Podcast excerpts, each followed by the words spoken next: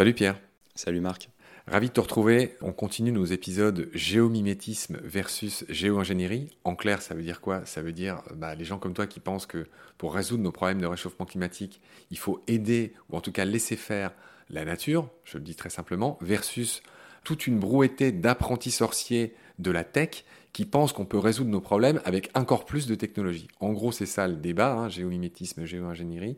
J'ai envie de te lancer dans cet épisode sur comment tout ça est né, comment ces technosolutionnistes, comme tu les appelles, s'engouffrent dans finalement tout ce flou sémantique des négos internationales, c'est-à-dire, bah voilà, enfin, ils ont, ils ont eu la place pour arriver et pour vendre leurs solutions aux politiques. Ils ont l'oreille des politiques. Donc j'aimerais que tu nous expliques comment tout ça se passe.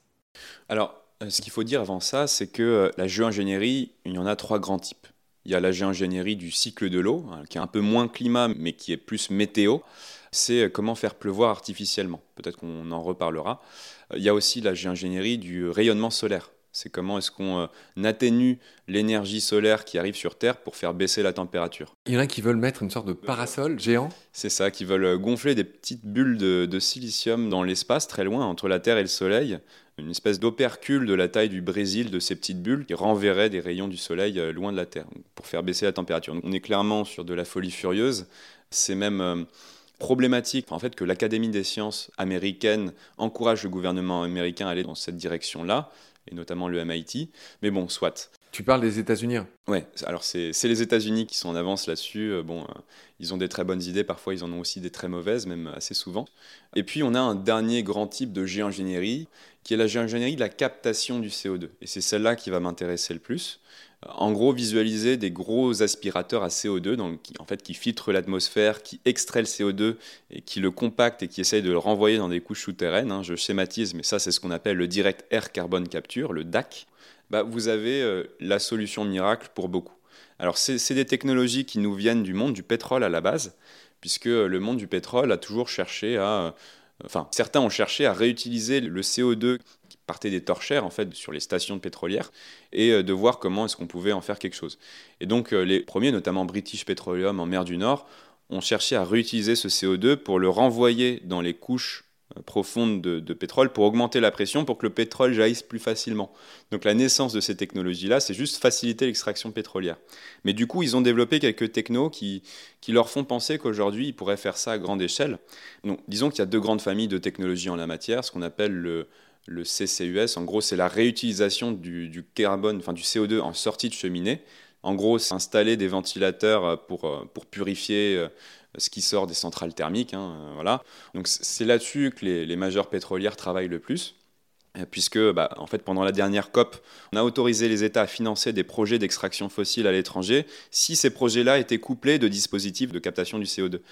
Sauf que ça ne marche pas. C'est-à-dire que tous les projets, les grands projets qui ont été financés euh, pour purifier l'air ont, capoté. Et le plus gros en date, c'est le projet Gorgon en Australie qui a absorbé plus de 3 milliards de dollars et qui en fait fonctionne à un quart de la capacité euh, prévue. En, fait, pour faire un mauvais jeu de mots, il absorbe beaucoup mieux les dollars que, que le CO2. Exactement. Et l'énergie aussi, puisque ça consomme énormément d'énergie d'opérer tout ce processus. Y compris fossile bah, surtout en Australie, où, l'énergie majoritairement euh, issue du charbon. Alors là, on récupère l'énergie de la centrale et sa chaleur pour filtrer ce qui en sort.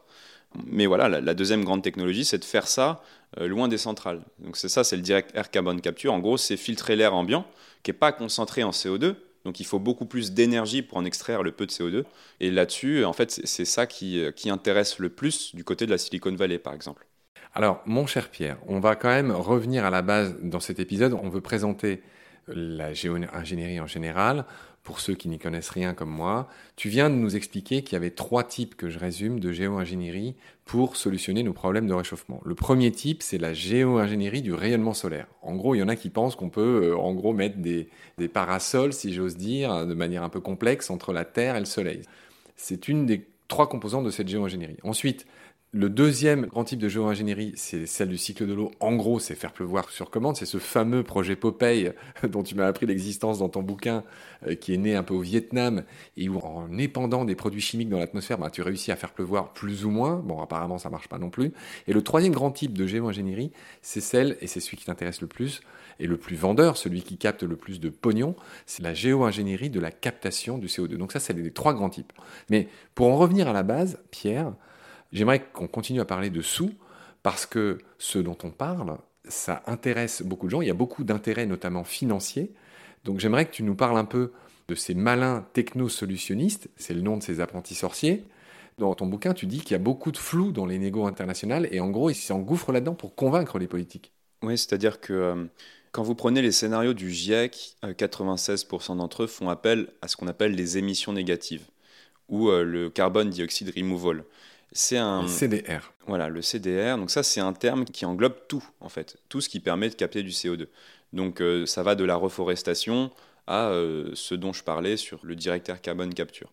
Donc c'est sous ce flou sémantique que euh, les partisans de la géo-ingénierie avancent, puisque eux vont pas venir tambour battant en nous disant on a des gros aspirateurs qui vont vous sauver la vie. Ils sont un peu plus malins que ça, ils sont un peu plus discrets que ça.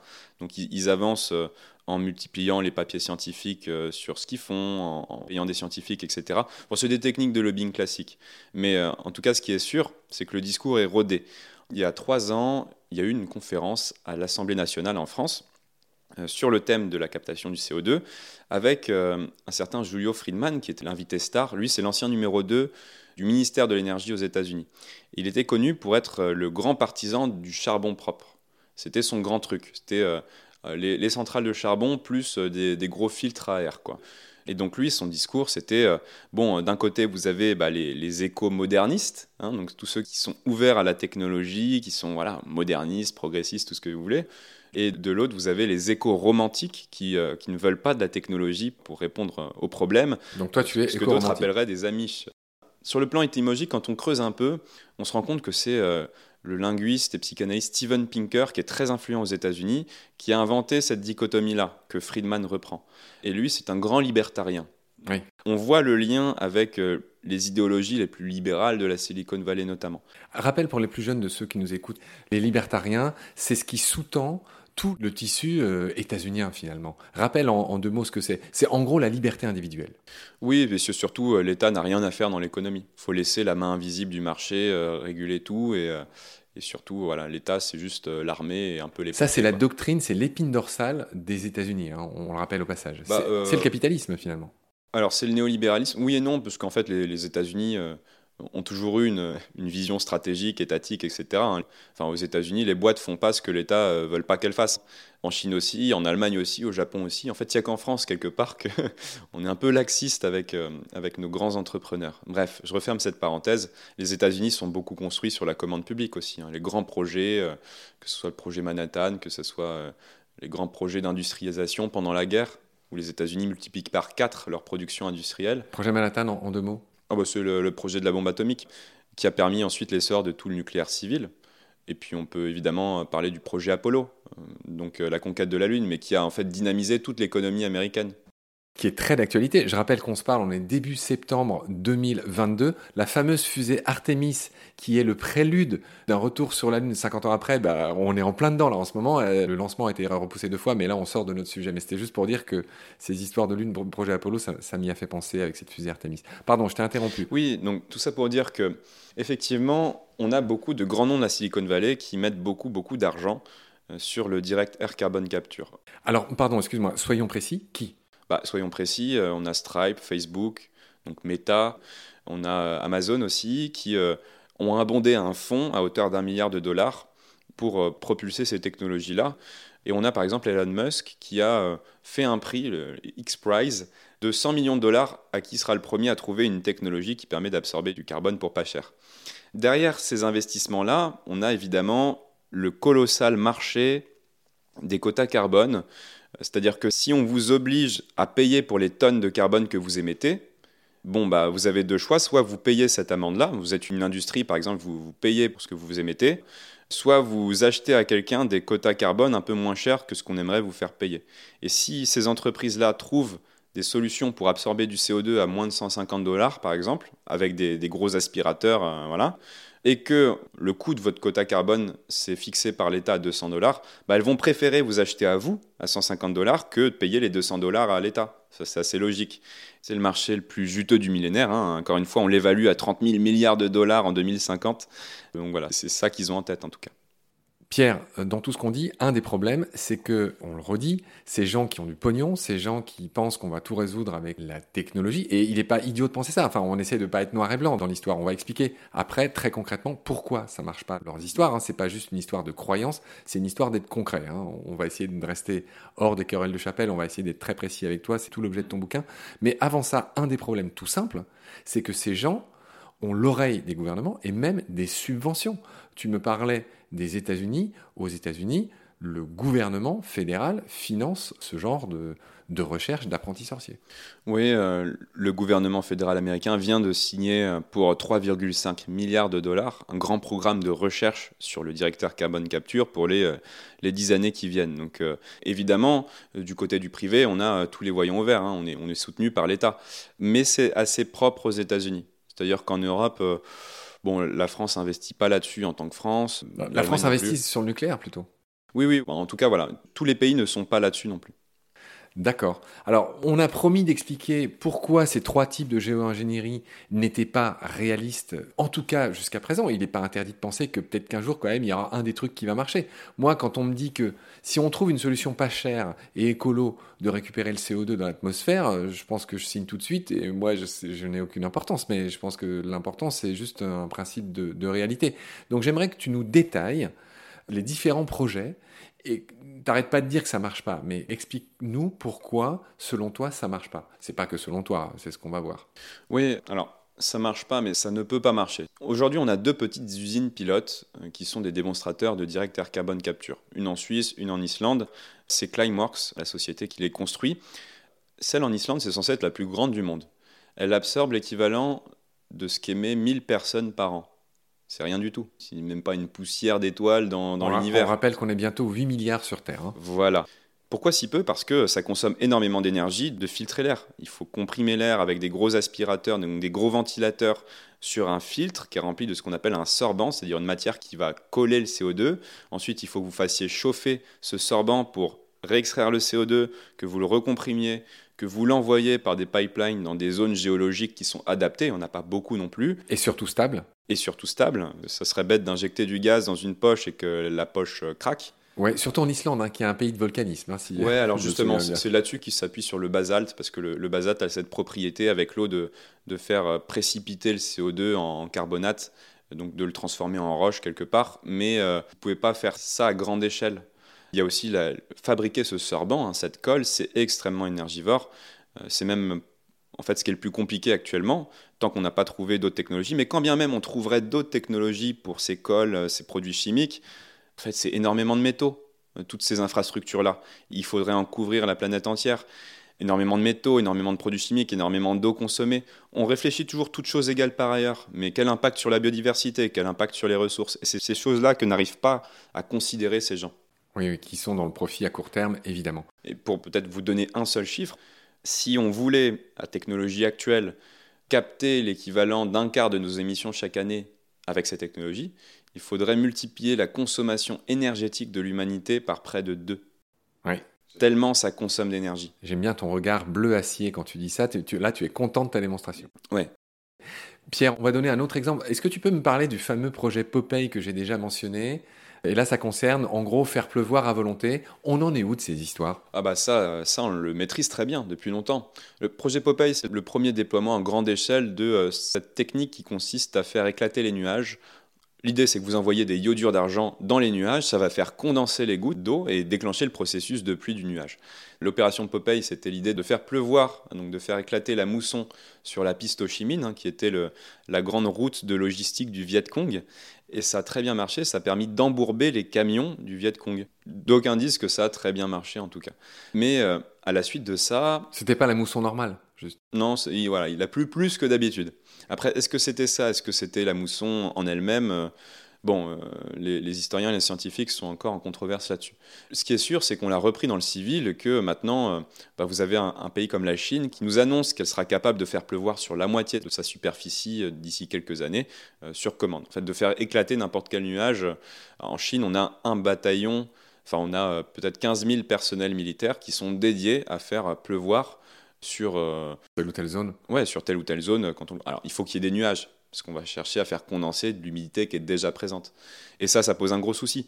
Euh, ces nuages que le gouvernement chinois veut faire éclater, par exemple sur le plateau du Tibet, qui est assez aride pour cultiver, bah, c'est des nuages qui euh, potentiellement auraient fini leur course dans les contreforts de l'Himalaya, qui auraient fait de la neige, qui auraient alimenté les glaciers, qui auraient alimenté les fleuves, qui auraient alimenté d'autres pays que la Chine, notamment le Brahmapoutre, euh, etc., le Mekong, qui, qui prennent tous leurs sources dans l'Himalaya chinois.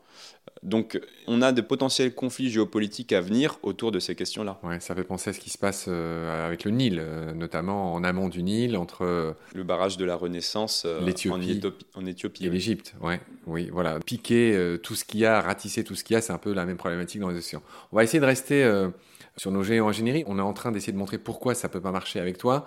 Donc là, on a parlé de deux types de géo-ingénierie. On va parler du troisième. Tu as parlé du rayonnement solaire bloqué par des espèces de parasols technologiques.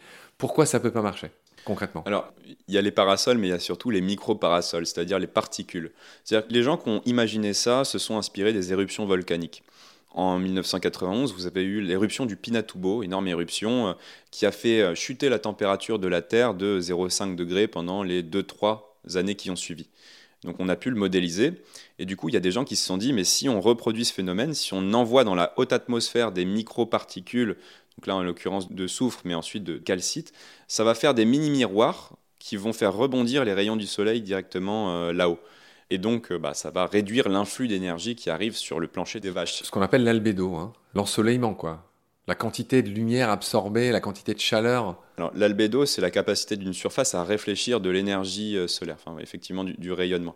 Donc là, euh, effectivement, euh, d'autres veulent jouer sur l'albédo, par exemple, des nuages, veulent éclaircir des nuages. Les Australiens sont en avance là-dessus. On envoie du sel, en fait, dans les nuages pour les faire changer de couleur, les rendre blancs. Vous savez, quand une surface est blanche, elle réfléchit beaucoup plus facilement les rayons du soleil c'est le problème des pôles. Euh, quand ils fondent, ça devient bleu foncé. Bleu foncé, ça absorbe plus de chaleur et c'est un cercle vicieux qui s'opère, juste pour faire le petit parallèle. Mais juste, tu as dit, il faut rendre les. Je, pense à Coluche. Il faut laver les, nuages plus blancs. Mais les nuages, ils sont déjà blancs. Bah, ça dépend lesquels. Après, c'est extrêmement compliqué à modéliser, hein, puisque qui dit nuage dit euh, cycle de l'eau. Les nuages se comportent pas de la même manière en fonction de leur altitude. S'ils sont très hauts, ils peuvent renvoyer plus d'énergie vers euh, l'espace. S'ils sont plus bas, ils peuvent faire euh, effet de serre renforcé. Donc c'est extrêmement compliqué. Et honnêtement, vaut mieux ne pas toucher à ça. Vaut mieux ne pas mettre son doigt dans cet engrenage-là. Bon, on, en a l'intuition, en tout cas ici. Pierre, il y a un dernier truc. Il y en a qui évoquent l'idée de brûler de la biomasse et d'en récupérer le CO2. Qu'est-ce que ça vaut, ça, comme idée? Alors, effectivement, ça, c'est ce qu'on appelle le, le BEX. C'est l'accumulation de biomasse ensuite de, la transformer en énergie dans des centrales thermiques et d'en récupérer le CO2. Et beaucoup de gens parient là-dessus. Sauf que bah, pour l'instant, ça marche pas. C'est-à-dire que le sol. Excuse-moi, qu'est-ce que tu appelles la biomasse? Du bois? oh Oui, la biomasse, ça peut être du bois, ça peut être des, déchets agricoles, de la paille, machin, en fait, ou des cultures même, euh, des cultures agricoles euh, directement. La seule petite centrale euh, dans l'Oregon, prototype de ça, arrive à peine à absorber 15% du CO2 qu'elle émet. Et le problème, c'est que, pareil, hein, si vous voulez absorber un quart de nos émissions par ce procédé-là, il faudrait tellement de biomasse qu'il faudrait multiplier peut-être par deux les surfaces euh, cultivées mondiales. Ou presque. À nouveau, ton regard bleu acier qui. Mais c'est des questions d'ordre de grandeur, en fait, qui sont complètement à côté de la plaque. Dès qu'on a quelques petites notions de thermodynamique, en fait, on ne se laisse pas berner. Oui, mais pourtant, nos dirigeants, c'est ça qui est grave, euh, apparemment, se laissent berner. Très bien. Pierre, on a fini cet épisode qui était, euh, comment dire, destiné à mieux comprendre qui sont ces géo-ingénieurs, ces apprentis sorciers, ce qu'ils proposent et les limites qui sont énormes euh, de ce qu'ils proposent, mais tout ça risque de nous faire perdre du temps, de l'argent, de l'énergie. On l'a bien compris grâce à toi. Je te retrouve très vite pour un troisième épisode consacré aux solutions Et elles sont riches dans ton bouquin, elles sont intéressantes, et c'est évidemment pas toi qui les inventes, et surtout elles ont le mérite d'être complètement naturelles. On laissait faire en gros ce que la Terre sait très bien faire. C'est ce qu'on détaillera dans le prochain épisode avec toi. D'ici là, Pierre, prends soin de toi. Salut. Salut Marc.